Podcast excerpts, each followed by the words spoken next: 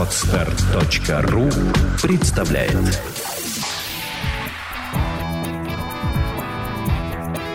Александра и Андрей Капецки в лучшем психологическом подкасте «Психология, мифы и реальность».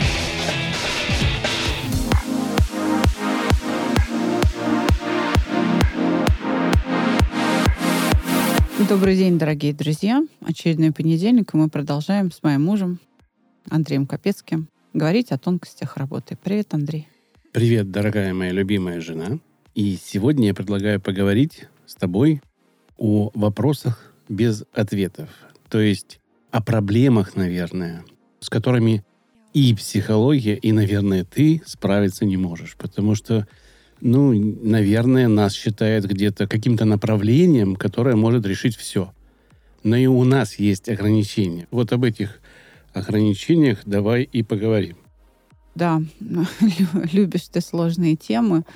Э, давай поговорим. Может быть, ты мне поможешь, задашь какой-то вопрос э, там более конкретно. Кого ты никогда не возьмешь в работу? С каким диагнозом или с какой проблемой к тебе попасть невозможно? Знаешь, если мы говорим о вопросах без ответов, то, пожалуй, так. Вот я не, не пообещаю выздоровление нашими методами, да, с применением наших технологий, а людям с рассеянным склерозом. То есть я понимаю, что я могу как-то стабилизировать, где-то даже добиться обратной динамики, то есть некоторого улучшения. Но если человек уже сидит в инвалидном кресле, и он не чувствует ног, у него ноги не управляются, да, я не смогу его поставить на ноги. То есть пообещать ему, что я подниму его из инвалидного кресла на ноги, я не возьмусь. Хорошо, но существует, наверное, некий список таких болезней, или, ну, давай начнем с болезней, которыми, которые считаются психосоматикой, но ты с ними не будешь работать, потому что пока не нашла пути решению. Ты нашла путь к облегчению, допустим, да, но сказать твердо, что ты это решаешь, ты не можешь. Есть такой список, к которому ты никогда не притронешься. Вот ты говорила о рассеянном склерозе, а вот, допустим, болезнь Паркинсона, просто старческая деменция, или же отставание в развитии у каких-то людей, начиная с маленького возраста, и они к тебе могут попасть с полуразвитым таким мышлением, да, когда вроде как одна часть хорошо считает, запоминает, все работает, но логика нарушена. Такие вопросы ты не решаешь. Если человек с деменцией, то я не думаю, что удастся даже чувство покоя с ним выполнить. Зависит от степени. Понимаешь, если у человека слабоумие, то мы не можем работать, потому что основной инструмент — это мышление, это сознание.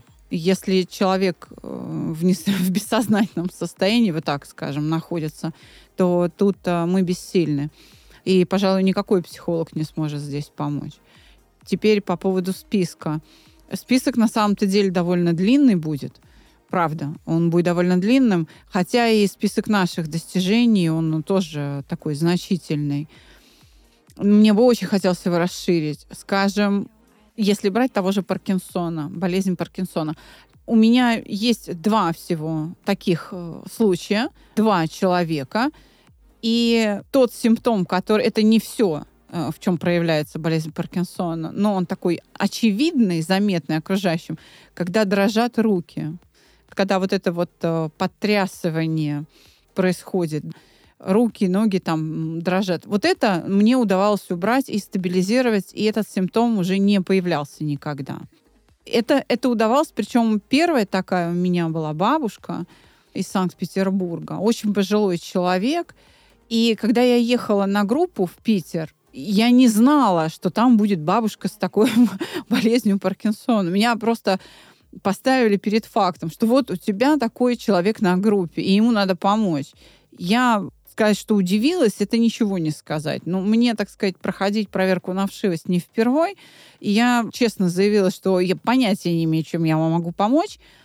Но давайте так, вы будете добросовестно делать то, что я говорю, а я буду, так сказать, по вашему самочувствию ориентироваться и искать какие-то подходы.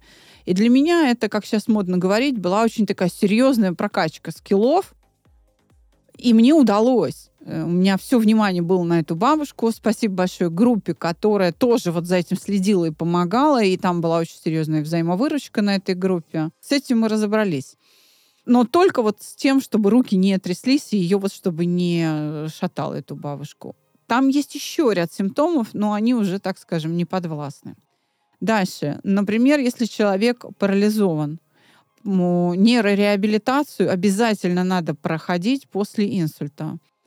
Правда, я действительно отправлю вас туда, а кого-то, может быть, и не возьмусь брать. То есть если вы парализованные, а, у вас отсутствует речь, я не могу работать. Я, например, не могу работать с человеком, который не слышит. Правда, потому что я говорю с ним, общаюсь. Может быть, э, кто-то нам поможет, сурдопереводчиком побудет, или, может быть, кто-то поможет записать курс с сурдопереводом, чтобы для таких людей был доступ чтобы они могли пользоваться моими знаниями вот таким способом. Это ограничение. Я не владею языком жестов. Это вот честно хочу сказать. Но есть, знаешь, такие неочевидные проблемы, которые связаны, скажем, не со списком болезней.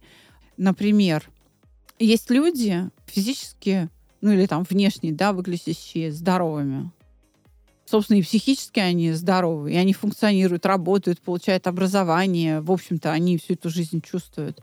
Но они не могут расслабиться. И такие люди все чаще и чаще ко мне попадают.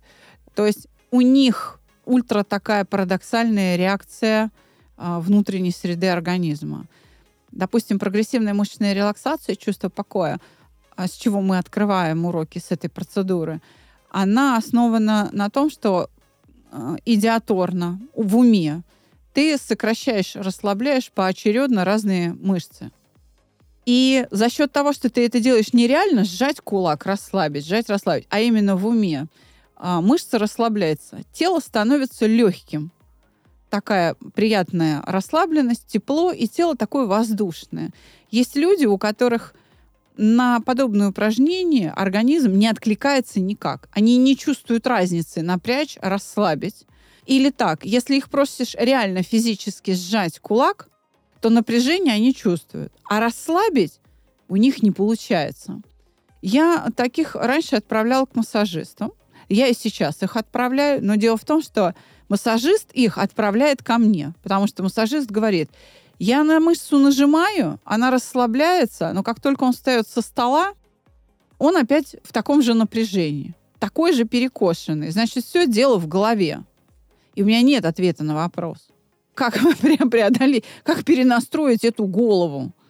У меня вопрос к тебе по поводу онкологии. Да. На самом деле мы работали с онкологией. Мы и сейчас работаем. Не как с болезнью, наверное, как состоянием, которое привело к болезни. Да? То есть мы купируем вот это состояние эмоциональное, которое приводит к таким жестким последствиям в виде онкологии. И, естественно, на сегодняшний день считается э, онкология это неизлечимой, ну, такой, нету панацеи, да, что ты что-то сделали, приходится проходить такой трудный период реабилитации, химиотерапия, хирургическое, хирургическое лечение. лечение, да. И, естественно, да, с онкологией борется, успешно борется, но такого лекарства, которое принял и болезнь исчезла на ранней стадии, допустим, его нету. Я к чему это? Вопрос-то, наверное, будет заключаться в том, что считаешь ли ты психологию правильным направлением, чтобы предотвращать такое, да? А еще я хочу в преддверии твоего ответа дать тебе путь к размышлению. Был один человек, учитель. Ему в 40 лет, по-моему, сообщили, что у него последняя стадия рака. И что ему остался жить год. Человек пришел домой и начал думать, как за этот год обеспечить свою семью. Он учитель. Что он может делать? А что он преподавал? Какой предмет? Я не помню, да. И он начал писать. Он начал писать роман – о том, как он видит мир из реального своего состояния, вот из э, того состояния, окружения, в котором он был. И в 1961 году Свет увидел роман, э, который назывался «Заводной апельсин». Автором этого романа был Энтони Бёрджес. И когда он после написания книги, которая стала бестселлером, она переведена на, по-моему, 30 или 40 языков мира, вышла огромными тиражами, по ней сняли несколько культовых фильмов. Один э, фильм, самый первый, э, английский, по-моему, был. Он пришел после этого к врачу, и врач сказал, что у него онкологии нету. То есть за это время написания книги человек отвлекся от своей болезни настолько, что она исчезла. А вот ты понимаешь, ведь он и не был на ней сосредоточен. Да, исторический факт очень интересный. Тогда давай рассматривать. Я бы очень хотела, чтобы психология внесла свой вклад. И, например, в Германии я была несколько раз на международных медицинских конгрессах, где мне даже давали трибуну для выступлений. Я была на экскурсии в клиниках, в нескольких клиниках по комплементарной медицине. То есть это медицина, где используется и психология, и э, искусство, э, и йога, и медицина классическая на равных, где создается именно тот самый эффект милье, лечебная среда, которая должна помогать человеку выйти из плохого состояния. И многие клиники комплементарной медицины это как раз онкологические клиники. И, скажем так, они ищут этот путь, как повторить эффект э, Бёрджеса, его судьбу. Но тогда давай правильно попытаемся это объяснить. Он не отвлекся, потому что он чувствовал некое недомогание, но он не знал, что у него рак. И именно поэтому он пришел к врачу, и врач его оповестил. У вас, батенька, так сказать, все плохо, да? И этот врач составил прогноз. Но что сделал Бёрджес? Ты знаешь, он э, использовал, как ни странно, вот судя по тому, что ты говоришь, мышление. Он начал думать. Просто он думал не о болезни, ну или не только о ней, да. Он просто думал о жизни. И э, ведь э, мышление, оно может быть представлено вслух в виде ну, каких-то голосовых сообщений, да, устной речи, а может быть представлено письменно в виде э, рассказов, дневников и так далее. То есть что делал этот человек, этот э, школьный учитель? Он размышлял. И просто интуитивно решил какие-то свои внутренние противоречия в этой работе над книгой, над романом. Проводя героев через события, он преодолевал какие-то свои переживания. Почему книга стала бестселлером? Потому что она близка каждому читателю. То есть они узнают себя, свои чувства. Эта работа над книгой, которая была написана для других людей, по сути, была работой над собой. И вот он как-то, в общем, случайным образом вышел и сделал это великолепно. Это лишний раз подтверждает, что все настройки, э, так сказать, хранятся в центральном процессоре, и обязательно надо заглядывать в психику. И мне было бы очень э, лестно э, знать, что я своей работой как-то приближаю вот этот момент получения таких результатов, как Бёрджес, но только целенаправленно, а не случайно.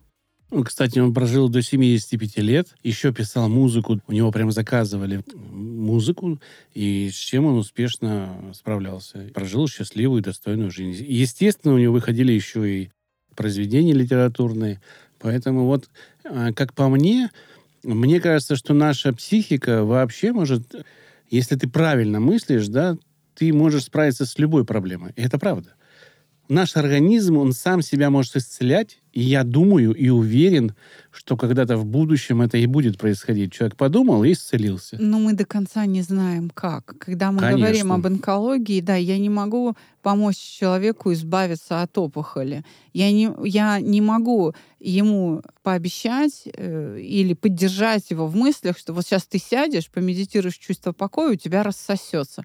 Я правда не знаю, как мы до этого еще наука не дошла, мы еще не в курсе.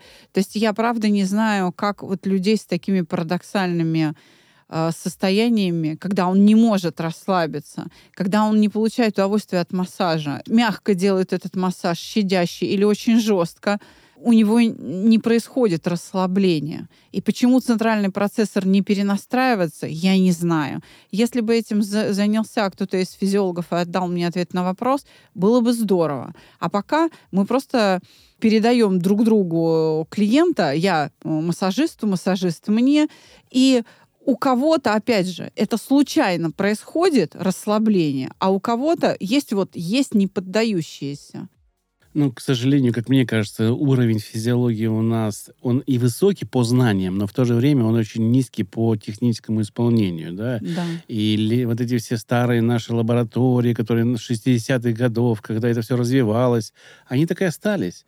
Ни оборудования нового не покупается особо. Ну, есть какие-то, может быть, примеры, да?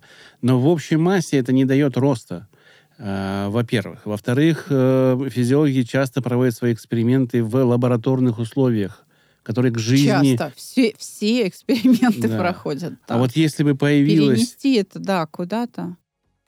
Вот если бы появилась часть науки в физиологии, которая изучает в реальных условиях поведения животных, то есть сделали что-то и, и выпустили, и следим, как это работает. С человеком, наверное, также. Хотя я знаю, что даже у Института физиологии нет лицензии на работу с человеком, на испытаниях, что странно да, Институт физиологии, который работает над проблемой человечества, не имеет лицензии на работу с э, человеком, с на исследование. Да. Ну, то есть это... Ну, а как тогда? Как исследовать? Не знаю. Хорошо, давай возьмем другую часть клиентов, которые к тебе приходят с философскими вопросами, на которые нет ни у кого ответа. Что такое счастье? Что такое здоровье, в общем-то, вот, вот прям в огромном таком, да? И исходя из ответа твоего на этот вопрос, они вот думают, идти к тебе, не идти к тебе, и вообще я иду сюда поговорить, как философ. Может быть, даже и помощь-то им не нужна. Вот такие клиенты, как ты к ним относишься? Это очень редкий такой клиент. И как я к ним отношусь? Я ко всем отношусь, в общем-то, приветливо, да, я для всех стараюсь оказать поддержку, но действительно я не все ответы на философские вопросы знаю, потому что и философия-то еще не на все ответила. И я стараюсь, изучаю, на, насколько моей там квалификации хватает. Но, скажем, когда человек задает вопросы из разряда, что есть добро, а что есть зло, причем даже применимо к своей жизни, действительно не всегда есть ответ. То есть смотри, я могу помочь справиться с эмоцией, но могу не помочь справиться с ответом на вопрос. А вот как здесь поступить правильно? Я говорю, не знаю. Я могу, скажем, избавить тебя от страха, действовать в этой ситуации или бездействовать. Я могу изъять страх. А как будет правильно? Вот такие стратегические вопросы в жизни. Я не знаю. Правда, иногда бывают очень сложные ситуации, и это очень творческая такая работа ума, чтобы сказать, вот копать от меня и до обеда там, указать какое-то направление. И я часто говорю людям, что я могу только подсказать, например, руководствуйтесь принципом любви или там ненасилия. Мне могут задать вопрос, что это значит. Я могу его расшифровать, но и только действительно, вот ты знаешь, есть философская слабость, есть некоторая неразработанность метода. Орлов ввел же критерии уместности по времени, по амплитуде, а вот самое сложное — это по смыслу. Какие-то смыслы нам известны, а каких-то смыслов просто не существует. И без э, специальной работы, без культурологов, которые эти смыслы синтезируют и скажут, вот это имеет смысл такой-то, вот такая-то часть в нашей жизни появилась. Тогда эта реальность возникнет. И мы будем знать, что это, каково ее содержание. И мы будем знать, как этим распоряжаться и как этим пользоваться. А ведь э, мы далеко не все знаем. Э, то есть какое-то явление есть, а оно не названо. Вот для этого я пошел учиться, и поэтому мы сделаем после этого выпуска небольшой перерыв, потому что у меня сессия. Да. И я не могу чисто физически заниматься подкастами пока. Ну, я их буду выпускать, но записывать пока временно мы перерыв сделаем. Но меня заменит на этом месте очень крутой человек, Дмитрий Чумак, тренер по риторике, тренер по, По ком- коммуникации. по коммуникациям и вообще достаточно крутой человек, который может вам дать определенные лайфхаки по э, выступлениям публичным, по тому, как развивать свою речь, как правильно говорить, какие использовать слова, какие не использовать, как укорачивать свои тексты. В общем, ждите. Этот сезон будет называться «Внутренняя речь». Я надеюсь, что он будет очень интересен. Да уж, простите, наши дорогие слушатели, что Андрей опять на время покидает студию. Мы обещали записать не два выпуска, а четыре, но мы финишируем чуть раньше, потому что действительно у Андрея сессия. Ты знаешь, пожалуй, мне надо вот сейчас самой посидеть и подумать здесь при всех, что называется, а на какие действительно вопросы у психологов нет ответов. У психологов нет ответов, как справляться с ритуалами поведения. При вроде внешне кажущемся такой очевидности ответа, ну, структура поведенческого акта по э, Анохину, да, она же, ну, это же закон, это же универсальная формула, да, э, теоретический принцип универсального применения этой структуры поведенческого акта э, пользуются и там социологи, например, в своих исследованиях, да, то есть очень это много нашло где свое применение. Вроде бы, а что, вот понятно же структура, вот влияй на каждый этап, да и все. Но даже вот в моей работе есть э, виды таких ритуалов, которые не удается поменять. И здесь я начинаю заглядываться в сторону как раз моей соведущей по четвергам Татьяны Мизгиревой или вообще вот таких специалистов по ну, там, метафизике какой-то. Почему? Потому что у меня создается ощущение, что есть ритуалы поведенческие, которые невозможно преодолеть никак. Они кажутся врожденными. Хотя мы все знаем, что все результат научения. Но почему у одного ребенка научение идет вот в этом коридоре, а у другого в другом? Хотя они, допустим, в одной семье. Вот почему это происходит? А, знаешь, я уже склоняюсь к тому, что психологам нужно поговорить с физиками, с биофизиками, даже не с нейробиологами, а именно вот со специалистами по физике, по биофизике. Может быть, каким-то образом колебания а, там, магнитного поля Земли накладываются на те колебательные процессы, которые происходят в клетке в момент зачатия или в момент рождения этого ребенка. И поэтому вот один будет а, более а, логически стройным, да, последовательно мыслящим человеком, а другой будет именно выдумывать. Он будет фантазер, он не будет вообще не, не логически мыслить, то есть он будет не в состоянии это делать. А, может быть, тогда вот те самые три граммы фэн-шуй, которые мы обсуждаем из книги «Перемен», может быть, это просто определенные частотные характеристики? Просто древние не мыслили этими категориями. Почему при прочих равных в одной и той же семье один ребенок, например, более дисциплинированный и, скажем, э, легче осваивает коммуникативные навыки, а другой ребенок, который в той же среде рос, а, вырастает менее дисциплинированным. И, например, ему не нужны другие люди. Он предпочитает одиночество и чувствует себя там комфортно. Понимаешь, один человек легко проникает в чувства других, он эмпатичен, сочувственен, а другой, прикладывая даже огромные усилия, не может сочувствовать. Он правды не понимает хотя находится в той же среде, и ему даже пытаются его обучать, и ему даже родители пытаются в этом помочь. А, я вот как раз говорю о том, что есть какие-то вещи, которые находятся за пределами понимания психологов. Видимо, психологам нужен междисциплинарный контакт с физиками. Потому что о том, что колебания на нас влияют, мы знаем. Иначе не было бы таких эффективных средств как а, биорезонансная терапия, биорезонансная медицина. Это объективно существует, и результаты зарегистрированы. Да, эти методы тоже ограничены, они тоже не панацея, они тоже хороши только а, в каком-то своем сегменте. Но не обращать на это внимание уже не получается. А все то, о чем ты говоришь, это что такое? Это э, мировое явление, которое приводит к нарастающей бессмысленности жизни – и люди это начали осознавать. Поэтому такой гигантский скачок в количестве психологов. Потому что люди ищут ответ на вопрос, а в чем он тогда смысл жизни? Да, у меня закрыты все вопросы. У меня есть крыша над головой. Я могу путешествовать, я могу кушать и развлекаться. А дальше что? А смысл в чем? Именно поэтому так выражена тенденция дауншифта. Люди уезжают, бросают работу, чтобы вообще понять, на кой черт они здесь, на этой планете существуют. И смотри, моя работа и работа других психологов — это ответ на их спрос. То есть всегда нужно помнить, что действуют законы развития. Тенденция всегда противоположна процессу. И в какой-то момент они будут меняться местами. И раз процесс заключается в том, что люди все ближе к животным, значит тенденция в очеловечивании. Понимаешь, в отдалении от этого э, состояния. И она равна по силе.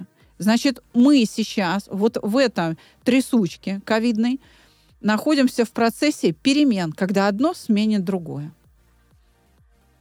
Кстати, есть такой феномен близнецов, которые исследовали, да, когда одни близнецы в разных частях света вели себя одинаково, выбирали одинаковых жен, очень, ну, очень похожих, да, ели одинаковую пищу, ходили в одинаковой одежде. То есть предпочтения это... даже пищевые были идентичны? Полностью, да. Но есть и другие исследования о тех же близнецах, то есть одни проводили вот такие исследования и нашли таких людей, и подтвердили свою теорию, да, но за бортом осталось та часть близнецов, которые не попали в эту выборку. И их исследовала другая компания. И там есть как раз э, непохожесть поведения вообще в принципе. То есть один дурак, другой развитый ученый. Один э, спортсмен, другой толстый, тучный чувак. То есть они доказали, что есть люди, которые могут не быть близнецами, но жить одинаковой жизнью, очень похожей на друг друга. А те близнецы, которые являются близнецами, могут жить совершенно разными жизнями, не похожими. И не является фактом доказания, что близнецы могут себя вести одинаково, а, как факт доказания того, что это влияет именно из-за того, что это, это близнецы. То есть код ДНК это может и не определять. Они просто были в одних условиях. Даже в разных концах они попали в такие условия, в которых это возможно было. И такое количество людей, которые живут такой жизнью одинаково, если поискать, не являясь близнецами, можно найти сопоставление. Э, однозначно. Но еще раз хочу тебе сказать, что это лишь сравнение двух людей. А почему именно так? Вот это еще пока открытый вопрос. Э, я могу тебе сказать, что я э, там, допустим, хорошо справляюсь с такими ритуалами поведения, когда человеку нужно перестать курить, или ковыряться в носу, или перестать сквернословить. Или есть люди, которые все время что-то забывают, или наоборот, все время совершают одну и ту же ошибку, принимая решение, торопятся, не подумал, да? То есть с большим количеством вот таких ритуалов поведения я хорошо справляюсь. Наши технологии позволяют это сделать. Но у меня нет ответа на вопрос, как, например, побудить человека, как помочь ему начать думать по-другому, вот в другой коридор его сознание завести. То есть одна и та же модель поведения, одна и та же модель поведения может быть разной по содержанию. И человек, пройдя даже курсы мои, он может продолжать себя вести так, как надо, но он это оценивает уже по-другому. Либо мне приходят люди и говорят, вы знаете, я начал себя вести по-другому. Но, говорит, что-то все время не так. Отношения в семье или там с каким-то конкретным человеком не меняются. Начинаем разбираться, да, модель новая, а содержание то же самое. Есть какой-то сегмент мышления, в который пока саногенное мышление и итерационное угошение зайти не может. И внести там изменений не получается. Это о чем говорит? О том, что я опять возвращаюсь к необходимости создания научной школы, к тому, что вот эти редкие неудачи, они связаны с тем, что не только с тем, что метод достаточно совершенный и прогрессивный, но и с тем, что выборка небольшая. Вот когда через наши технологии пройдут миллионы людей, мы увидим, в чем ошибка. Я хочу преодолеть ограничения своего метода, сделать следующий шаг Орлов создал, мой папа преодолел ограничения Орлова, я хочу преодолеть ограничения метода отца. Да, я не все могу, но я вам хочу сказать, что для вас, дорогие слушатели, хорошей новостью должно быть то, что я продолжаю думать, как преодолеть то, над чем мы пока не справляемся. Я могу точно сказать, с чем мы не справляемся. Если вам ампутировали конечность, я вам новую не выращу. А хотелось бы. Ну и в завершении эпизода хочу тебя спросить. Является ли правильным мое понимание того, что если ты наверное, это не прямо попадает под вопрос без ответа, да, но вот ты увидела, что человек у тебя тренируется для плохой цели. Ну вот это, преодолеть да. страх, чтобы убить кого-то. Это для тебя вопрос же имеет ответ, да? И это уже моральный выбор. Заработать денег, он индивидуально у тебя... Или прекратить с ним заниматься, потому что это, понятно, приведет к плохим последствиям. С точки зрения Уголовного кодекса я обязана предупредить о готовящемся преступлении. Иначе я попадаю под уголовное преследование.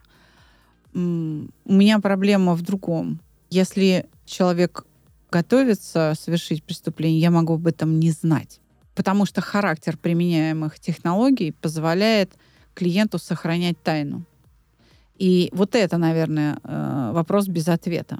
Вот здесь нужна какая-то новая этика, и очень э, серьезные специалисты нужны. Может быть, это концептуальные проектировщики, или, опять же, философы, или кто-то еще нам с тобой в помощь, чтобы мы, так сказать, не порождали чудовищ. Слава Богу, а, мне о таких неизвестно. Слава Богу, от нас уходят счастливые люди, которые ну или гораздо более счастливые люди, пусть и не абсолютно счастливые, да, которые безопасны для общества, друг для друга, с одной стороны. А с другой стороны, они очень стойкие. То есть э, мы не воспитываем психопатов, которые бесчувственные и могут легко ковыряться ножом в живом человеке. Мы таких не воспитываем. Но наши воспитанники могут дать сдачи. И, собственно, это и преподается на уроках, что не бойтесь отстаивать себя, потому что вы можете погибнуть. Особенно если речь идет, скажем, о жертвах домашнего насилия. А такие клиенты у нас в избытке. У тебя же был опыт работы с Министерством обороны, где ты подготавливала, в принципе, хладнокровных, э, не хочу говорить убийц, но людей, которые хладнокровно могут что-то сделать с другими людьми, потому что требует боевая задача. Да это ну, не накладывает на тебя какой-то вот фильтр, да, по которому ты людей, приходящих просто, ну, как-то фильтруешь и думаешь, что вот он такой накачанный, бычья шея, да, там лоб надвинутый, не готовится ли он там куда-то ты знаешь, э, с бычьей шеей накачанными, кстати, проще. Это не очевидный признак того, что перед тобой человек в погонах или тот, который только что вышел. Я не буду э, выдавать секреты профессиональные, уж прости, но эм, вояк их видно. Вот этих вот служивых, их хорошо видно, по крайней мере, мне.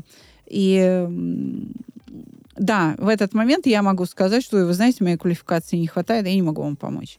Были у меня такие эпизоды, но не по отношению к служивым.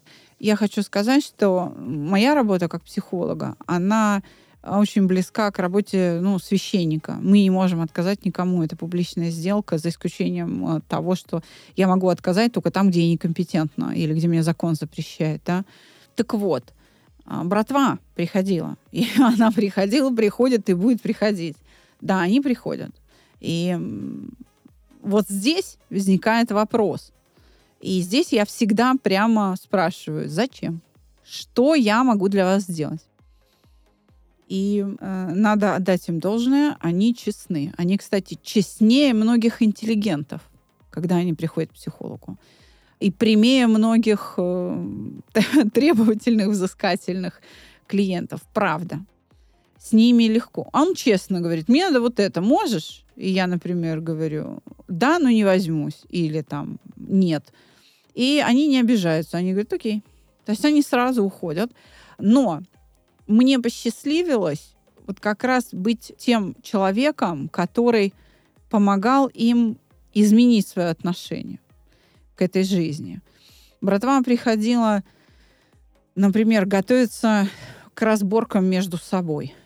И мне удавалось перевернуть их сознание так, что на стрелке, как это они называют, не было пальбы, что они выходили на разговор. Слава богу, это было там в далеких нулевых. Вот. А сейчас братва приходит все по тем же, по тем же поводам, что и все остальные люди живот болит, там спать не могу, а, там, с родителями поссорился, там еще что-то. А, общем, сними с запрещенных веществ. Да, сними с запрещенных веществ, а то я что-то тут перенервничал, подсел, уже, уже тяжеловато. Или сними с разрешенных веществ, но уже не могу это пить. Да, есть такое, да. То есть они приходят с простыми такими человеческими задачами. И да, я с ними как с людьми, и кстати, люди с зависимостями, наркоманы, алкоголики, они потому и любят проект «Чувство покоя», что к ним нормальное человеческое отношение, очень доброе, очень уважительное и даже бережное. На этом, я думаю, мы закончим наш, нашу эпопею о тонкостях нашей работы. Мы продолжим, возможно, уже ближе к лету свою какую-то часть и постараемся подготовить для вас еще что-то из внутренней нашей кухни, чтобы вы более понимали, как мы работаем, как мы мыслим, что мы делаем. И это наверняка будет неким пособием для будущей франшизы, о которой все чаще к нам люди звонят, э, пишут, узнают, высказывают свое мнение, видим интерес, видим э, то, что это людей вовлекает, потому что многим хочется быть э, человеком, который помогает людям. Это особенный кайф. Я вам хочу сказать, вижу, вижу по своей супруге, что ей это нравится помогать. И это дает ей силы помогать еще дальше. А, конечно, это физически очень трудно, и она очень сильно устает иногда.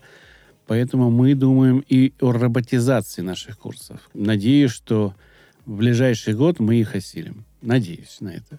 Так что спасибо, что вы с нами, друзья. Пожалуйста, делитесь ссылками на нас со своими друзьями, знакомыми. Вы подписывайтесь. подписывайтесь мы есть на в Инстаграме, да, да, мы есть во ВКонтакте, эм, везде. Нам важно, чтобы как можно больше людей нас знало, потому что даже прослушивание подкастов у людей меняет жизнь. Не только наших. А еще у меня есть маленький вопрос перед окончанием. Вот вообще маленький, последний, крайний вопрос. Хочу вас спросить. А нужны ли онлайн-лекции нам? Ну, допустим, раз в месяц на два часа какую-то тему, где вы можете писать в чат, но говорит Александра, как вот э, именно лектор на какую-то тему. И эта лекция, это не работа с вашими душевными, это просто лекция на какую-то тему, мы к ней подготовимся, чтобы было о чем поговорить. Если вам интересно, ставьте в любой соцсети плюсики под этой публикацией. За сим откланиваемся, не будем отнимать ваше время драгоценное. Всего доброго. А я встречусь с вами в понедельник в новой рубрике «Внутренняя речь». До свидания.